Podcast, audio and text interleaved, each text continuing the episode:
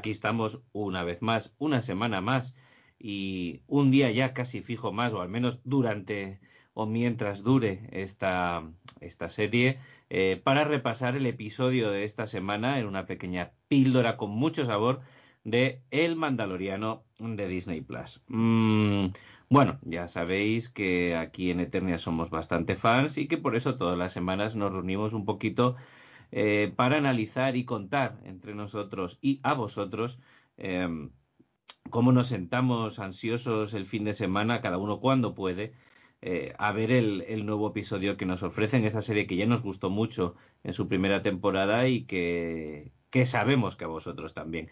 Para comentar el episodio de hoy tenemos, tenemos a Necron por aquí. Hola Necron. Hola, buenas, muy buenas.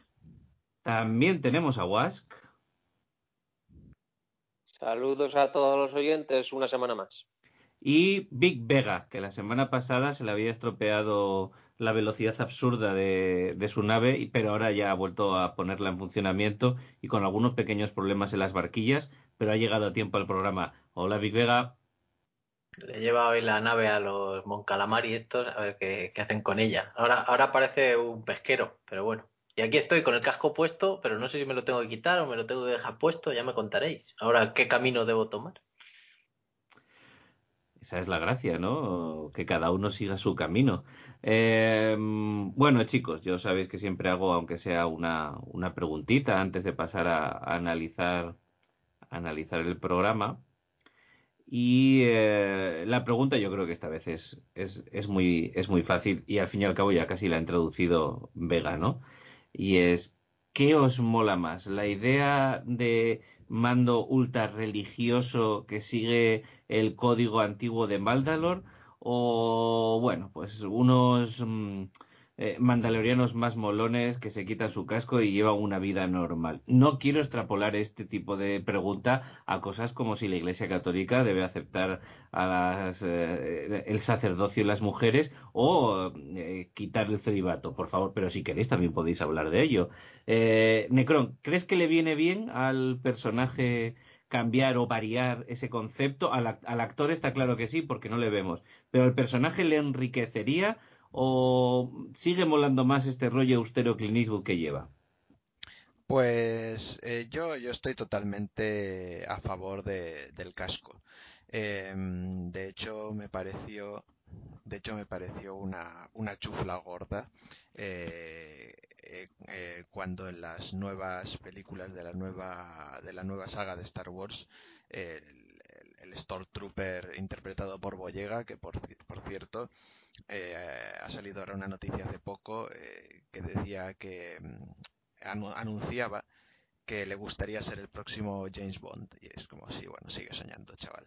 Pero bueno, eh, el caso es que cuando este Stormtrooper se quitó el casco ya, ya me pareció una chufla gordísima, porque, porque siempre lo consideraba como así. Y, inclusive, fíjate que antes de, de articular esos, esas brigadas ¿no? de, de, de Stormtrooper de imperiales cuando se estaba gestionando el asunto en las guerras clon y todos eran eh, clones de, de, Boba Fett y toda la historia iban sin casco, me parecía también una chufla gordísima.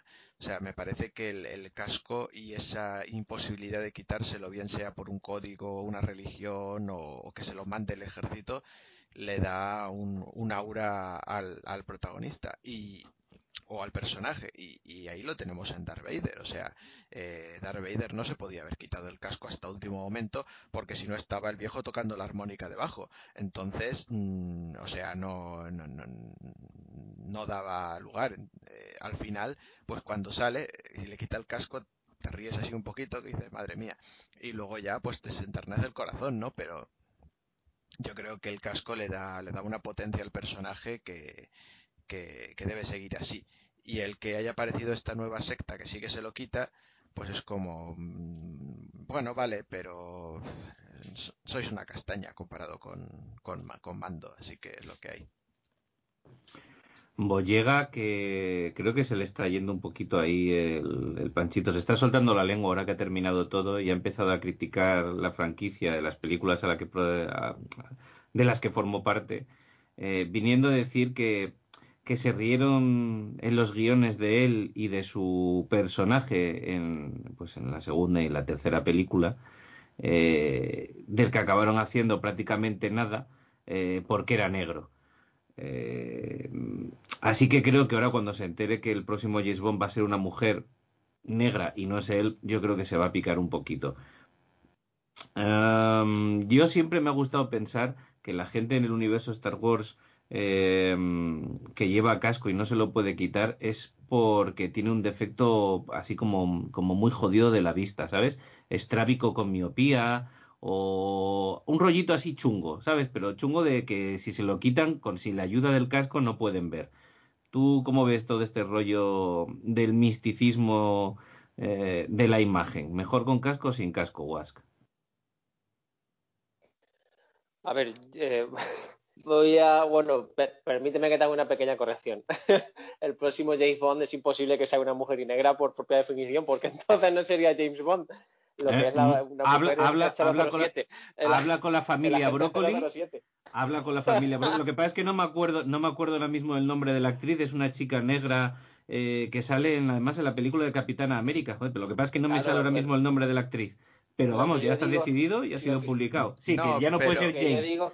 Que no puede que ser es la James. agente 007, claro, pero no James. Claro, ojo, el, ojo. El próximo, el, el próximo James Bond va a ser Tom Hardy, creo que eso ya está Que no, eh, que no, confirmado. que no. Que es- Búscatelo ahora mientras hablamos. No. No. Rebuscároslo, en serio. No, eh, Jarvis, yo eh, eso yo creo que es curioso porque salió una- esa noticia hace un porrón de tiempo y la gente, bueno, pues montó en cólera eh, y luego salió otra noticia que, decía que no, que vamos a ver, que lo que iba a pasar era que eh, la, la, mm, la, la chica esta negra que, que hablas, la actriz esta, iba a tomar un papel eh, importante como agente secreto 00 en el, en la nueva película de James Bond.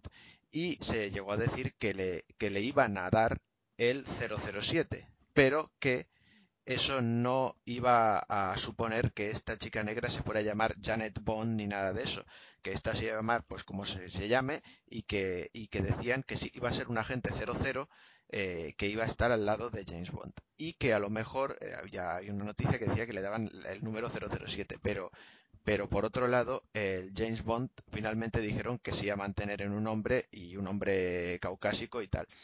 Y ahora está volviendo a salir la noticia de que si la chica negra va a ser la nueva James Bond, pero, pero en realidad lo que han hecho es copiar la anterior noticia. O sea que mm, vamos a esperar a ver qué pasa con la película cuando llegue. Eh, la Shanna Lynch se llama la chica y Sí, tengo una noticia de ella del 5 de noviembre en una entrevista a ella en una revista americana la que dice literalmente confirmo ser la nueva agente 007 Efectivamente. en la película pero Sin es- tiempo para matar. Claro, efectivamente, pero es lo que te digo, que eh, lo que decían era que le iban a dar el número 007, pero Sí, que sí. no iba a ser protagonista de nada. O sea, que esa, ¿Que van a hacer una trampa? Madre mía, madre mía. Claro, es que No, no, no, no, no. El protagonista va a seguir siendo Daniel Claro. Craig en esa película, obviamente. Claro, obviamente. La, la película es el protagonista Daniel Craig. Y lo que están diciendo es eso, que, que le van a dar el número 007 y va a ser un personaje importante dentro de la saga, ya que muera en esta película o en la siguiente, no lo sé. Pero que en principio va a ser un personaje importante, la, la chica está negra, pero que vamos, que James Bond va a seguir siendo James Bond.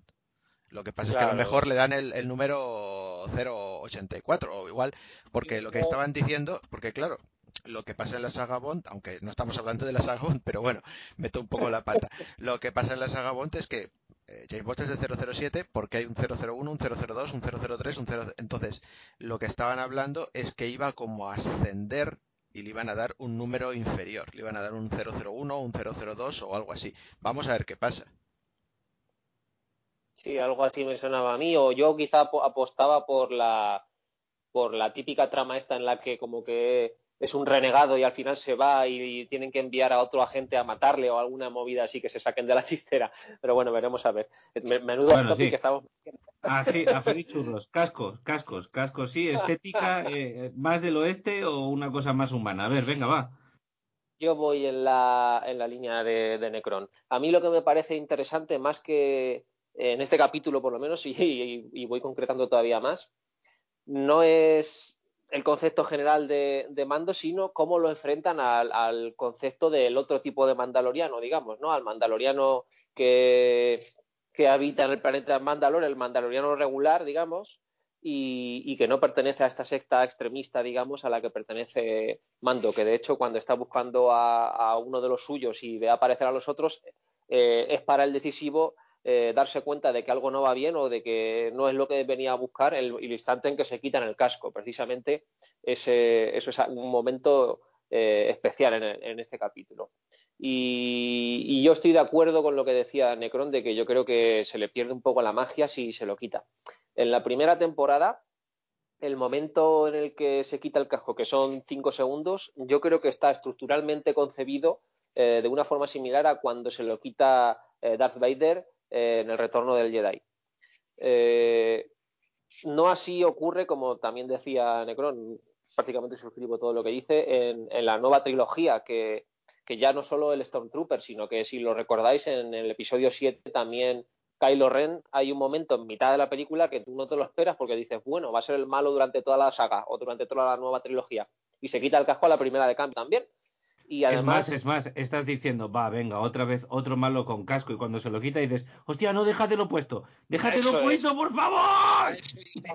Que, que, yo no sé si vosotros la visteis en el cine, imagino que sí, pero que la, gente se partió el culo, la típica risa, esta contenida de ¿Sabes? Pasó, cuando pasó, pasó, pasó, pasó, y eso es un problema. en la sala. Eso es. Lo que pasa es que luego viste su, pecho hiperdesarrollado y sedoso en las siguientes y ya cambió. Eh, no, no, no. No, o sea, aquí nos falta ya Sumaro, que sabemos que le pone palote toda esa escena, pero, pero no, o sea, cuando se quita el casco es como, ¿dónde vas con esa nariz, amigo mío? Y cuando se, cuando, y cuando sale ahí con, con el pecho de ponerse crema depilatoria Beto hombre, es como, ¿qué mierda es esta, no? Pero vamos, eh, esperemos aquí a, sabemos que a nuestro amigo Yasumaro le, le, le mola eso, así que lo dejamos ahí. Y además es que podría incluso ser algo cínico estar hablando de esto, pero es que yo creo que no es que no es baladí. Me parece que es importante que una que un ser malvado que se supone que tiene que imponer con su sola presencia, lo que no puede causar es justo lo contrario, que cuando lo veas te cause risa, porque entonces pierde, se te cae, se te cae a los suelos el malvado. Con Mando creo que pasa algo parecido. Creo que conserva una aura misteriosa y una aura de interés precisamente porque no se sabe lo que hay lo que hay detrás de ese casco. Y yo creo que está muy, muy bien medido cuando lo hacen en la primera temporada y me alegro de que todavía no lo hayan vuelto a hacer eh, en lo que va de segunda temporada. Si es que sí, yo lo comparo con, el hombre sin nombre de, de, la trilogía del dólar, mm, ya que has traído el ejemplo de Clint Eastwood, y creo que es mejor que siga por esa línea y si acaso si lo vuelven a, mostrar que sea para algo muy, muy sutil y muy, muy puntual. Sí, yo creo que esto está ligado mucho a una especie de, ya que hemos hablado de otros episodios un poco fracasados de la saga de Star Wars, esta parte del casco, para mí al fin y al cabo, no deja de ser una fase más en la construcción de un mito. Con esto quiero decir que la sensación que tengo al ver la serie es que eh, pues Filoni, su equipo y demás eh, eh, están intentando crear una, no contarte una historia, sino contarte una historia que que podría llegar a convertirse en un mito. Es decir, cuando tú ves los episodios originales, el episodio 3, 4, 5 y 6, tienes la sensación de estar viendo algo que va a ser importante, algo que va a ser mítico. Y cuando ves esta serie también tienes la, sensación de que, de que esto que estás viendo, ya sé que suena muy ayuno, va a ser cantado durante siglos y siglos por los rapsodas de los distintos planetas. No sé si me entiendo. O que llegará con, con pues eh, mil, dos mil, tres mil años después, habrá un niño pequeño eh, rana en un planeta al que le digan si te portas bien, vendrá mando y te cuidará y en navidades te regalará huevitos o lo que sea. ¿Sabes? Que, que están construyendo, no solo te están contando una historia, sino que están construyendo un personaje muy fuerte. Al igual que la mitología griega a través de las doce pruebas eh, crea un personaje muy grande y muy fuerte de Hércules que al principio de su historia no lo era, pues igual aquí también, o no, o yo qué sé. Eh, Vega, ¿tú qué votas con esto del casco? ¿Cómo lo ves?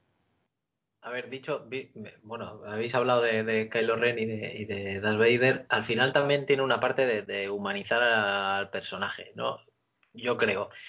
Em, en la parte de Darth Vader, cuando se hace, cuando se hace bueno, cuando pasa al lado luminoso, le quitamos el casco, quiero verte con mis ojos y tal, y, vemos que hay una persona debajo de eso, ¿no? Y hasta ahora, pues tú le veas con los cachivaches, con las luces, con el panel de luces del pecho que a todos nos flipaba de pequeños, en plan, y eso que cambiará el nombre, el, tipo de voz, le meterá más aire, menos aire, ¿qué, qué mierda son todos esos botones? Y, y, mm, y con Kylo Ren, pues no sé realmente si lo hicieron por, por luego lo que querían hacer con el, con el tema de, de, lo diré, de, su padre, Han Solo y su conflicto y tal, eh, pero, pero fue como muy, muy súbito, demasiado pronto para mí, fue una sorpresa ver que se quitaba el casco en ese momento.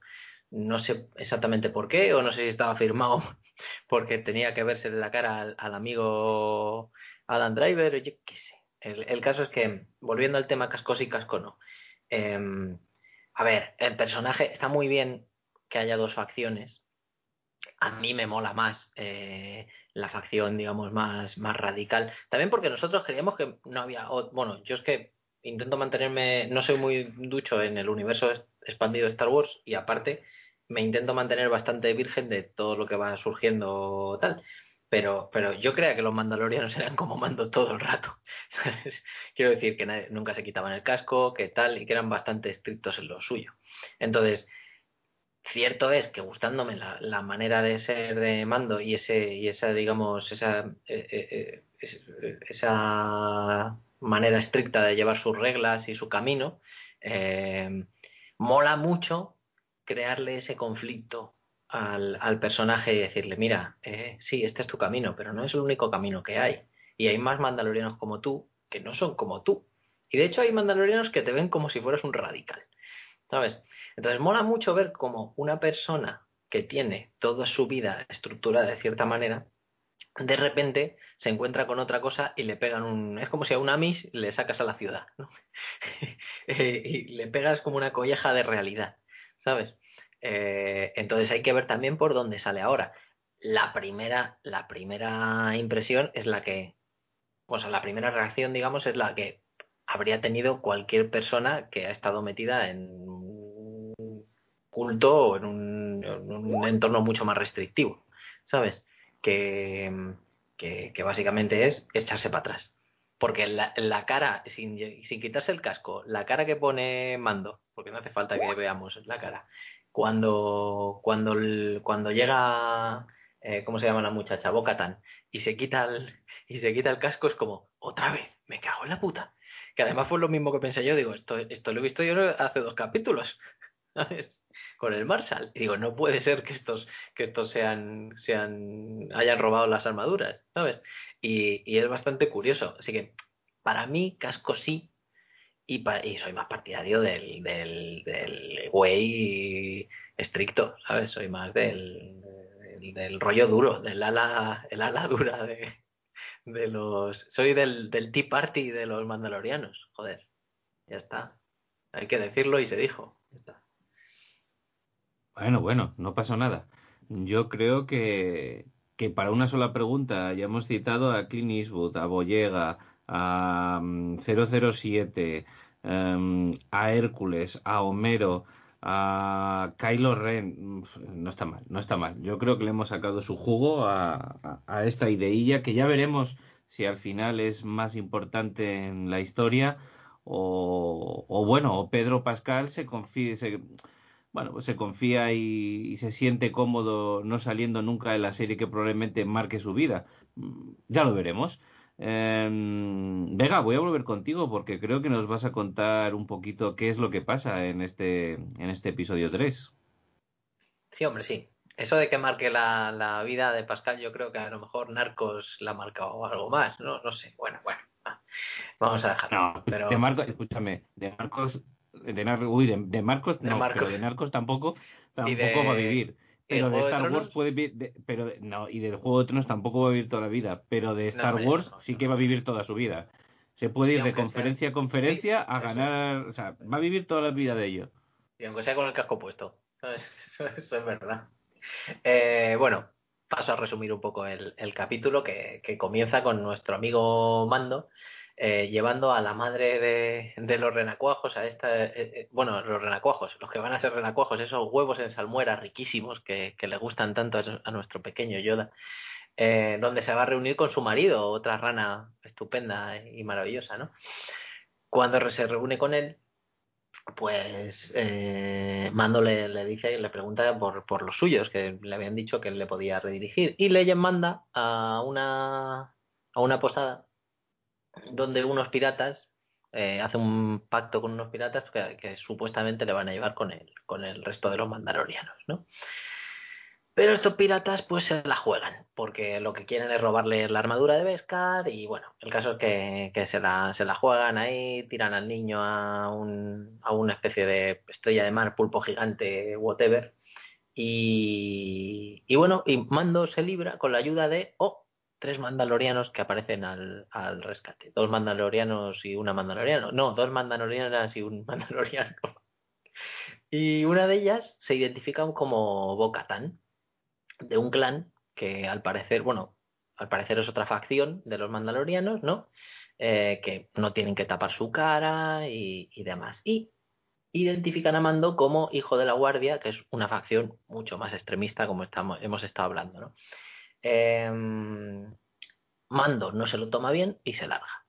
Poco después vuelve a ser emboscado y estos mandalorianos vuelven a salvarle el culillo. Se van a tomar algo como coleguitas, ¿no? Eh, por lo menos los que se pueden quitar el casco. Y Bocatan le ofrece eh, ayudarle a encontrar a, a, los Jedi, porque le comenta que tiene que devolver al niño a los suyos y tal y a cambio él le tiene que eh, ayudar a tomar un carguero imperial que contiene armas. Y allá que se va. Y cuando llega el momento de la verdad, hay mucho disparo, mucho tal, y cuando llega el momento de la verdad, Boca tan revela que quiere el carguero entero y que si va a gobernar Mandalor, va a necesitar un arma que en el pasado fue suya, o sea, fuese de su, de su, de su familia. Y es que al parecer Bocatan es la heredera de, de Mandalor. Vista la gravedad de la situación, ¿no? el capitán del carrero contacta con, Moff Gideon, nuestro colega, el, nuestro colega Gus, y, este le dice que, entre comillas, ya sabe lo que tiene que hacer, que básicamente es estrellar el carguero. Eh, bueno, le pregunta qué piratas son los que le han abordado, tal, tal, que si son los de siempre. Los mandalorianos logran llegar al puente antes de que el Capi estrelle la nave, ¿no? Y allí Bocatán le interroga y le pregunta por.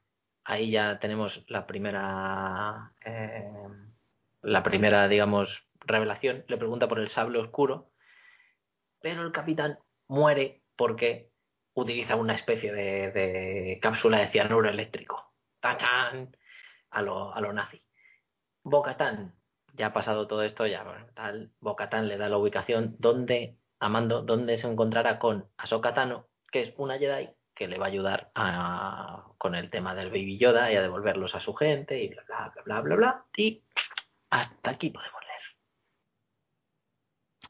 Bueno, vamos a ver. Em, antes de nada, y como creo que es el personaje mm, a priori más importante y del que puede que haya oyentes que no sepan mucho, vamos a hablar un poquito de, de Bocatán Crice. Eh, Bocatán, por cierto, que siempre me recuerda a una tienda de bocatas que había en, Gijón donde yo nací, pero de toda la vida de Dios. Pero bueno, el caso. Vamos a ver. Eh, esta señora es una mandaloriana y formó parte de los búhos nocturnos, que era una especie de grupo terrorista que estaba... era la fuerza más importante de la Guardia de la Muerte, que era otra fuerza terrorista más grande que la englobaba y que en su momento estuvo dirigida por Darth Maul. Bien, la historia de esta mujer, que lo tenéis en los Clone Wars, em, es que, bueno, su hermana eh, gobernaba en Vandalor, por un lado, ¿vale? Por el otro, esta mujer y Previsla, que es el gobernador de, ¿cómo se llamaba?, de Concordia, planean tomar el mando de Mandalor, ¿de acuerdo? Y para ello utilizan a los Sith, a Darth Maul, ¿vale? Una vez que consiguen el mando de Mandalor, Darth Maul los traiciona, mata a Previsla y se queda con con, el, con el planeta Mandalor, por lo cual esta muchacha entra en contacto con los Jedi para pedirles ayuda. Al final acaba relacionándose con ellos y luchando al lado de, los Jedi en las Clone Wars y contra estos grandes grupos, el, colectivo Sombra, eh, se forma el colectivo Sombra que lucha contra estos grandes grupos eh, que, bueno, que planean la Guardia de la Muerte, que planea por toda la galaxia. Creo que ya, ya habéis visto que sale, por ejemplo, en películas como, como la de Han Solo. Bien. Eh, la historia esta es muy larga, no me voy a dar yo muchas vueltas, pero digamos que esta tía tiene un par de varios muy guays y que abandona a los Jedi eh, cuando el Senado Imperial eh, vota a Palpatine como emperador. Ahí esta tía coge y dice, esto no me gusta un pelo, conmigo no contéis, hasta luego, y se borra de la historia. Y ahora aquí vuelve a aparecer con ese de nuevo eh, intentona después de la gran pulga de Mandalor de recuperar suficientes armas estratégicas y, singulares que, que, bueno que son residentes del poder emanante de, aquel que merece el puesto para poder volver a, a, Mandalor. Ya lo digo, tenéis en todos los lados, lo podéis encontrar y podéis indagar más. Tenéis las Clone Wars en las que sale mucho, más el personaje es realmente clavado y, yo creo que no se me ha olvidado nada. Así que, Vega, oye, eh, ¿qué te parece si comentas un poquito tú el, episodio? ¿Qué te ha parecido? ¿Qué es lo que más te ha gustado? ¿Qué es lo que menos? Eh, ¿Te has reído con los gags? Mm, ¿Te gustó el guiño a Sarlacc, como has dicho ahí con el bebé? ¿Te parece un poco demasiado que se tiren los mandalorianos ahí al agua y revienten al bicho y saquen el huevo? En fin, eh, ¿Qué es lo que más te ha gustado, como siempre? ¿Qué es lo que menos? Eh, ¿Qué es lo que te ha llamado la atención? Por cierto, el personaje, aparte de ser clavado en, Rebels y Clone Wars, es que es la misma actriz, me parece. Me parece, creo. Eh, la, que, la, que, la que dobla, vamos. Em, a ver, a mí el capítulo en línea general me ha gustado. Yo cuando acabé me dije a mí mismo, pero esto, ¿qué coño? ¿Pero qué ha pasado? ¿Dónde está mi capítulo? Si es, ¿sabes? Es como cuando acabas de comer y dices, pero ¿dónde está mi comida? ¿Sabes? Quiero más. Esto, esto es así. Y, me gusta porque deja un poco de lado las aventuras autoconclusivas, ¿no? Y se centra en un poco darte, avanzar un pelín o darte un poco más de cuerda en la búsqueda de los mandalorianos y los Jedi para entregar al niño, etcétera, etcétera, ¿no? Em, que si me he reído con los gags, decía, sí, me he reído con los gags. Me ha, gustado bastante, eh, bastantes cosas, eh, sobre todo en, el ataque, las descargas que había en el, ataque al carguero estaban muy bien. a mí tengo que reconocer que me, molan y me han, me, han, me han supuesto un regustillo muy Star Wars, ¿sabes? Bastante, bastante Star Wars. Lo de que, lo de que ya hagan mofa de los, de los soldados imperiales porque no dan una es tremendo pero el tío con el rollo de las puertas también estaba muy bien, que me recordaba lo de abra las puertas romboides, cierra las puertas romboides. Em, y también lo de, están en el control de la zona de cargo, están en el control de la zona de... Pues la verdad es que está muy bien y, como descarga es, muy dinámico. Además, son coñas que están muy que, son muy rápidas y que y que en el y que, en, digamos que en el transcurso de la acción no molestan, ¿sabes? No, no, no se nota forzado ahí, que a veces parece que, los engranajes no, no, marchan, ¿no? Que no está bien engrasado. Y esa parte me ha gustado bastante. Em, ¿Qué podemos decir que no me cuadre un poco del capítulo? Eh, mm, digamos que el guion es flojo. El guion es flojo desde el punto de vista de que esto ya, ya lo hemos visto en este, en este, eh, en esta serie. Es como muy de, muy de, muy como cuando, cuando juegas al WoW, ¿no? Eh, vas, eh, pides misión, tienes que ayudar a este y este te manda al otro y el otro te manda al otro, ¿no? Y es, es ha sido un poco como repetitivo. lo cual no es malo, porque además, como todo lo que te mete entre medias, es lo que hablábamos del primer capítulo, como todo lo que te mete entre medias Em, te gusta y te hace querer más, ¿sabes? Te da dosis, pequeñas dosis que te hacen querer más, pues entonces no te chirría. ¿Qué es lo que pasa? Que lo que te hace es generarte pues ese, ese pequeño, esa pequeña dependencia, ¿no? Síndrome de abstinencia eh, que te hace estar deseando que llegue el viernes para ver qué pasa, ¿no? Tienes, ¿qué tienes? Tienes la visión de, de Tano que tiene en el puerto. Eh, tienes algo más de info sobre la actualidad, entre comillas, mandaloriana, ¿no? Sobre el, el sable de Mandalor, el nuevo imperio, eh, pues esas mil pequeñas referencias a las que hacíamos referencia, eh, para que sigas estando como en casa, ¿no? Para que te sientas a gusto.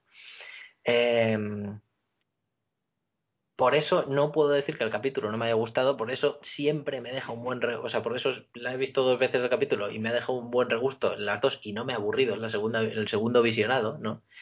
Y, y luego tiene cosas muy chulillas. Las tomas desde detrás del carguero cuando van a atacarlo mmm, molan mucho, ¿sabes? Cierto es que la toma del carguero se parece mucho a la toma de la prisión, eso es así. O sea, es, es, la, parte, es la parte mala del, del, del, capítulo, la repetición que habíamos hablado. Eh, y decías que si, que si la cosa estaba muy. que si era una barra basada o tal, cómo se cargan los, los mandalorianos, su entrada, eh, bueno, sus dos entradas, por en realidad hacen dos entradas, a mí me flipa mucho. Además es que entran a saco y entran con, con, música electrónica ahí y a tope, van a tope. Y mola mucho ver a los mandalorianos en acción. O sea, con los jetpacks, con, con pues eso, con todos los accesorios, una con la, con la con la Hidden Blade ahí a tope, eh, todo lleno de cachivaches, es, maravilloso. O sea, por eso realmente no puedes decir que, que, el capítulo te pueda dejar frío en ningún instante porque tiene bastante acción, tiene su parte de rock and roll y luego todas esas cositas que queríamos saber y en las que realmente para, para esto nos alistamos, ¿no?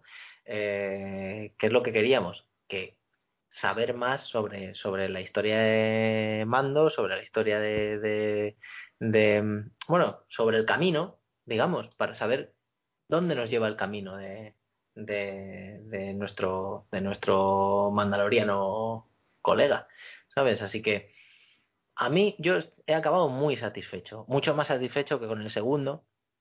Eh, y tan satisfecho como con el como con el primero. Este me ha aportado otras cositas diferentes. Uh -huh.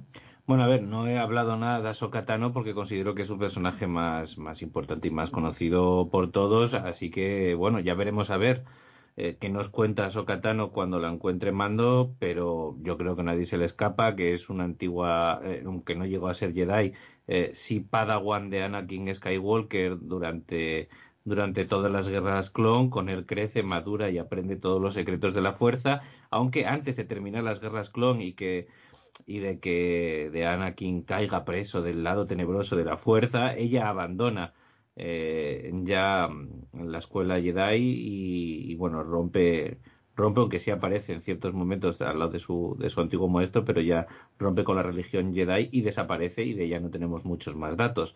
Necron, eh, hago exten extensibles a ti las mismas preguntas que le he hecho a Vega. Cuéntame, ¿tú qué dices? Bueno, antes de nada quería preguntaros, cuando habláis de las guerras clon, ¿os, ¿os referís a la serie de, de, animación, a las novelas? Afirmativo, sí, a la serie de animación, que es lo que es canon y que tiene siete temporadas, la última estrenada este mismo año. Ajá, mira, yo esa, esa no, la he, no la he catado todavía, la, la serie de animación. Así que no, no puedo seguiros ahí en, en, eso, en esos recorridos, en esos derroteros. Eh, bueno, pues a mí, a mí me ha gustado el capítulo. Eh, estoy un poco de acuerdo con lo que habéis dicho ya, que tiene su parte eh, de, acción, que tiene su parte de humor, mmm, que tiene esa parte que, como estábamos diciendo en anteriores píldoras, ¿no? que estaban buscando todos, que era el ver nuevos mundos con nuevas criaturas, con eh, ¿no? esa parte de explorador también lo tiene, con este mundo calamar eh, que parecen todos el, el, el, el capitán este de, de, Piratas del Caribe. Va, que lo hago, que lo hago. ¿Temes a la muerte? muy bien, muy bien. Pues eso, entonces que todo, todo esto está, está muy bien. Eh, como no tengo ese background que tenéis todos de, de, de toda esta historia, pues a lo mejor no valoro en su cierta medida las, las cosas que nos han presentado aquí. Para mí es un capítulo eh, un poco en la línea de los dos que hemos visto ya, es decir, es una misión, un capítulo autoconclusivo, es una misioncilla, la hace, le pasa esto, le pasa aquello, eh, sale bien y, se acabó.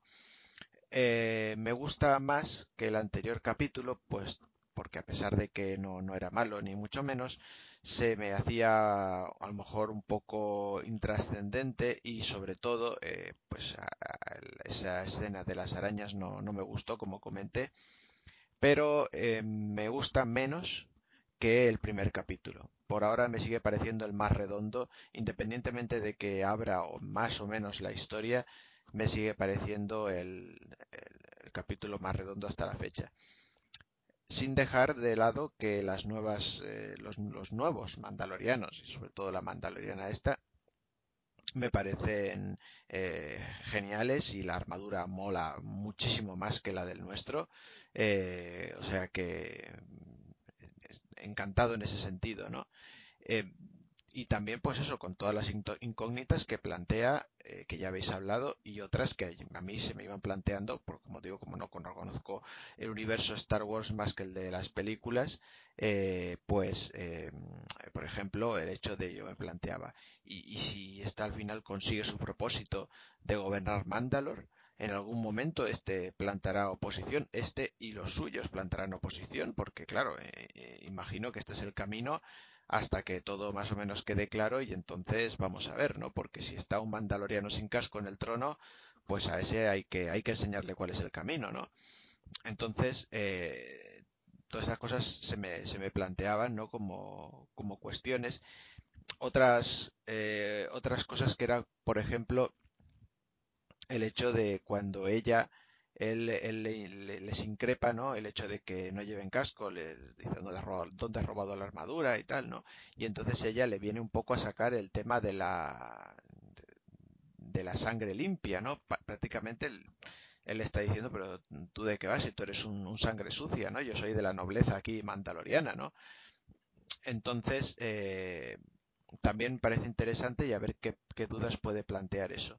Y por otro lado, otra cosa que también tocamos un poco en el último capítulo, que es eh, ese punto que decíamos si finalmente conseguirá o no desprenderse del niño, porque eh, vamos a ver, hasta ahora le hemos visto apegado al niño, pero es que yo creo que en este capítulo se ha llevado la palma, o sea, es que en este capítulo mm, le ha faltado decir no sin mi, no sin, no sin mi baby Yoda, o sea, eh, tremendo ya como el amor que le tiene.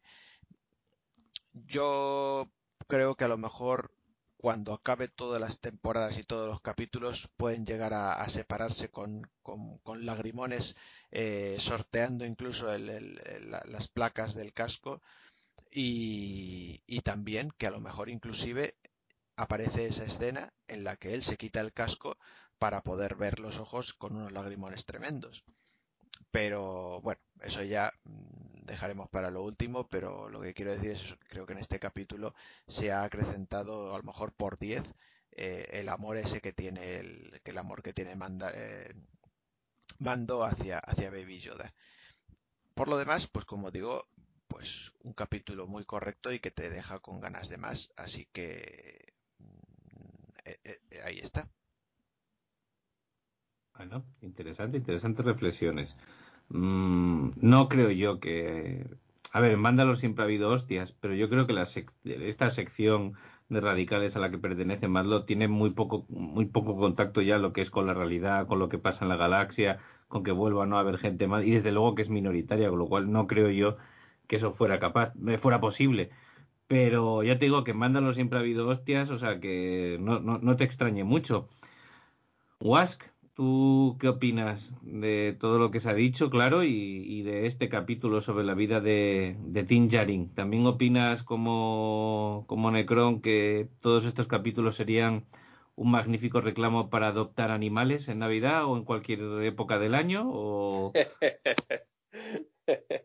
el primero para adoptar batas. Luego ya, no sé, ya me pierdo. En este de adoptar pulpos, quizás, o calamares. claro, pon un pulpito en tu vida, son muy inteligentes. Una sepia que reacciona a los coloricos y tal, te saluda por la mañana. Cómete la comida antes de que te coma ella a ti. Acuérdate. Por cierto, una cena bastante divertida, me parece, cuando, cuando se lo está comiendo el Baby Yoda y le ataca el pulpo en la cara, eso me hizo gracia.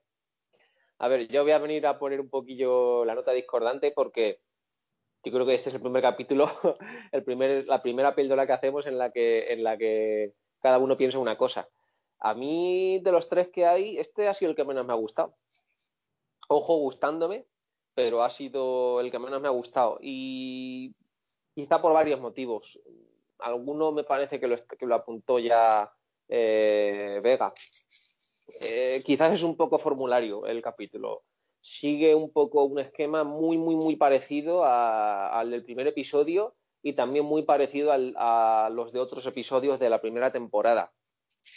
Eh, tengo que ir a, una cantina, a que alguien me haga, me, me cuente una misión, esa misión la voy a cumplir y cuando la cumpla, pues consigo la información que venía a, o que quería obtener, ¿no? Eh, en el primer episodio con una temática, digamos, desértica o, o, tipo western y en este, pues, en una temática pues, más de mar, marítima o, o, de mar. Pero vamos, no deja de ser un esquema muy, muy similar. Quizá precisamente yo creo que por eso me gustó tanto el segundo episodio, porque rompía un poco, ¿no? Era como un golpe fresco en comparación con el primer episodio, que venga, pues ahora otra propuesta nueva, y es el típico episodio de viaje en el cual eh, estás en eso, en un punto de transición, pero coño, que lo disfrutas un montón. Más posiblemente que a lo mejor lo que pueda disfrutar luego a lo mejor la llegada, no lo sé, veremos a ver. Y este episodio que me ha parecido como que tiene una intención un poco más trascendental, como de que quiere hilar más cabos, de que quiere encauzar eh, la temporada o la trama de la temporada por unos determinados derroteros, y yo creo que centrándose demasiado en eso ha dejado por, por, medio un poco el disfrute. Y ojo que yo también creo que se pasa rápido el capítulo, pero es que en verdad eh, la serie es ligera y yo creo que es entretenida. No hay ningún episodio para mí que se haya hecho aburrido ni que, ni que sea especialmente pesado. Simplemente los estoy poniendo en una balanza a estos tres y, y quizá me, me, se me cae un poquillo por eso. Incluso diría que me parece también el menos memorable y no sé si es por, por la ambientación, quizás a mí, pues vuelvo otra vez al ejemplo del segundo episodio y también del primero. Las ambientaciones que se logran con el diseño de producción, con la fotografía en esos dos episodios me parecían bastante más remarcables y, más memorables que la, que la, que se consigue en, en el tercero, que me parece todo un poco más soso, un poco más tristón, no sé, más formulaico en general y lo valoro menos, me parece menos memorable. De hecho, conforme habéis ido haciendo resúmenes, opinando sobre ciertas aristas de la trama, me estaba dando cuenta de que había cosas que las había omitido olvidado por completo cuando en el primer y en el segundo episodio no me había pasado eso en absoluto, vamos, que recordaba prácticamente todos los detalles. De hecho, hice algunos de los resúmenes, los hice yo y prácticamente de memoria. Y en este episodio juro que no habría sido capaz de hacer el resumen de memoria. Vamos, me lo, tenía, lo habría tenido que preparar bien o por lo menos vermelo dos veces el episodio. Así es que eso es un poquillo lo malo que tengo que decir. Lo bueno, bueno, me parece que por un lado Bryce Dallas Howard, Howard que es la que la, la actriz directora en este caso que, que se encarga de ese episodio, yo creo que se está sentando, yo creo que lo hace bastante bien eh, para el material que tenía. Ya digo que yo creo que el problema lo tengo más con el guion que con, que con la puesta en escena en sí. Eh, yo creo que, da, bastante, da bastante el pego, vamos.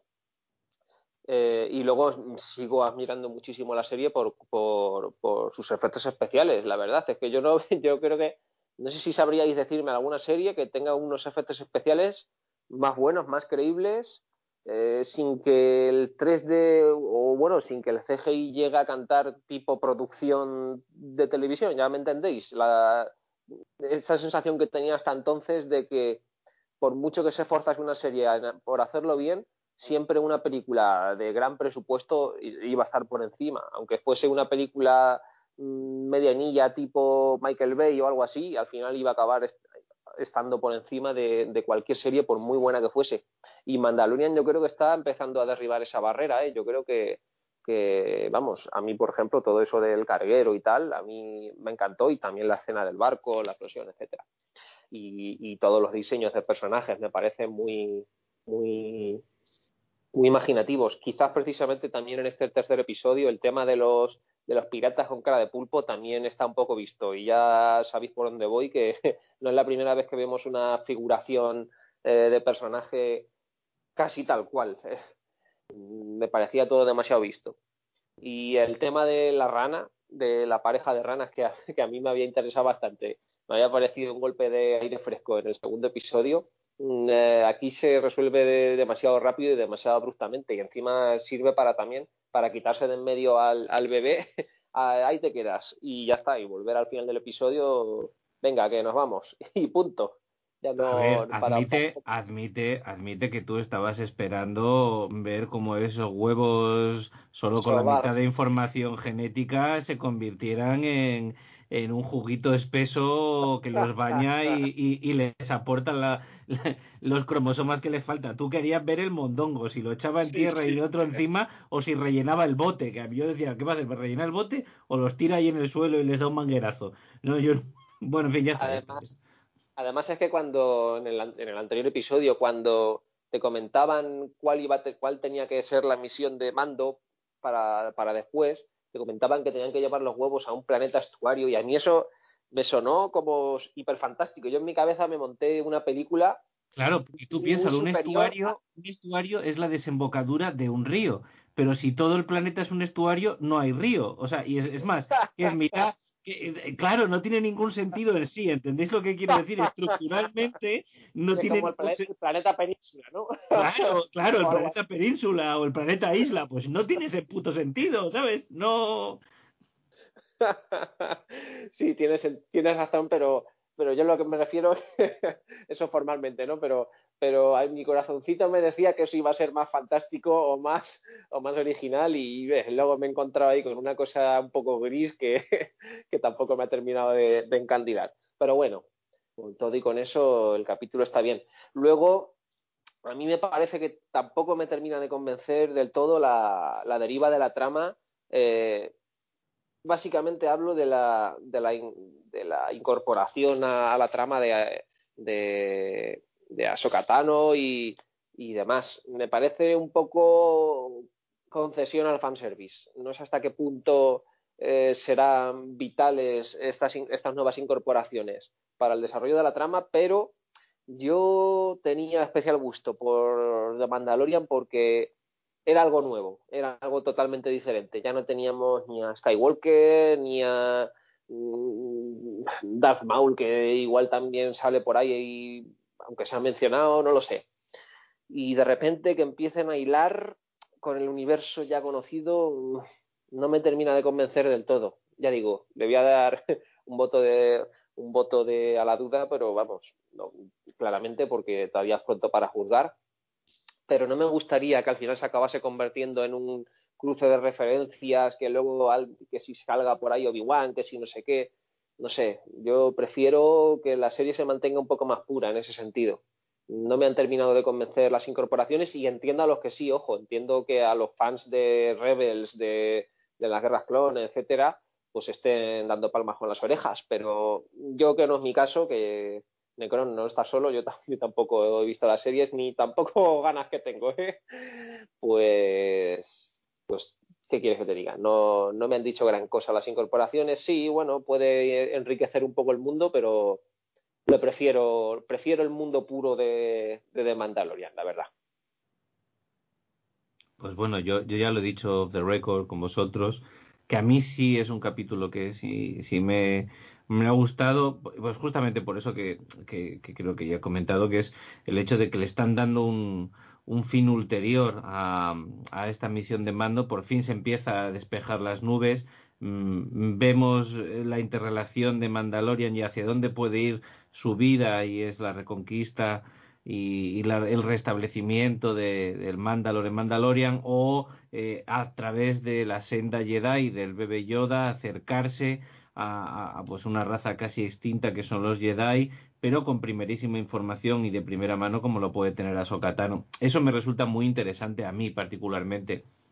Más si a eso le sumas, pues el, pues, eh, pues bueno, pues ciertos estándares que a mí no me molestan, eh, de pues y hay esto, todo esto ha pasado y además pues mira tienes ahí unas escenas de puta madre de aventura en un barco con un monstruo como Sarlacc ahí que se lo va a comer eh, luego tienes eh, troopers malos chistacos es decir bueno un poquito de todo y un capítulo corto divertido condensado pero que además me ha dado otras cosas. Por eso a mí a mí sí sí sí que me ha gustado más que, más que el primero y más que, y más que el segundo.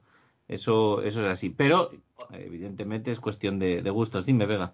Oye, poco hemos hablado de cómo ha quedado la Crest eh, de, de, tuneada a lo, a lo calamar, ¿eh?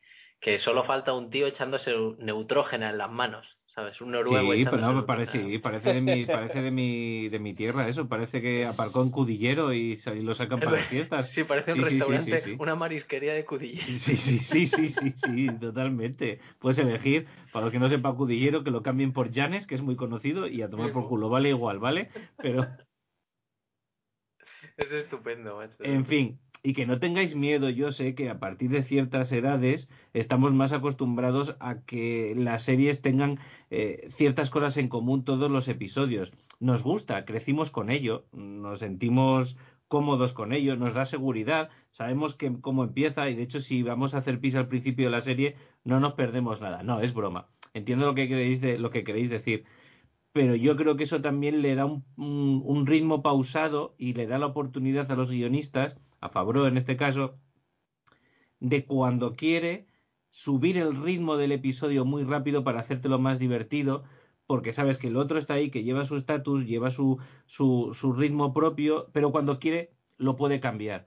Y el hecho de tener un fondo siempre ahí para que luego tú puedas hacer con él lo que te dé la gana, es un instrumento que me parece que en este caso está bien utilizado pero mm, que soy un yayo, ¿sabes? Que el otro ejemplo de esto podría decir que todos los episodios del equipo A eh, eran exactamente iguales con la misma estructura y a mí me encantaban cuando era crío. Pero no voy a decirlo porque no soy un polla vieja. Lo que voy a decir es que en este episodio concretamente a mí sí me gusta. En fin, mm, chicos, mm, yo creo que como píldora está bastante bien. Nos hemos explayado los tres. Eh, así que, salvo que queráis decir algo más, os despido amablemente. Necrom, nuestro piloto de helicópteros loco, Murdoch. Muchas gracias y nos vemos la próxima. Gracias a vosotros. Wask, nuestro Phoenix. Gracias a ti también. A ver si el próximo te gusta más. deseando ver a ver qué nos para la serie en próximas entregas. mm, MA Vega, ¿Qué pasa? Muchas gracias por pasarte por aquí. Hemos compartido vestuario, eh, compañero, y sabes que no soy MA. Eso déjalo para la fantasía de los oyentes, no pasa nada. De todas maneras, fíjate, a mí, porque no soy el director de esta, de esta empresa, y no, pero a mí me encantaba siempre cuando salía vestido de lagarto, ¿te acuerdas? Eh... Aquaman, no era lagarto, era Aquaman. ¿Era Aquaman? ¿No, salía, ¿No era lagarto? ¿No era un lagarto? a ver, Aquaman no el de DC, sino Aquaman, Aquaman. Él era el protagonista de pelis de serie Z en las que el monstruo que salía del agua se llamaba Aquaman. No, pero digo, sí, pero el, el ¿cómo se llamaba el, el capi, el del puro? Que no me, no me sale, me encanta que los planes salgan bien.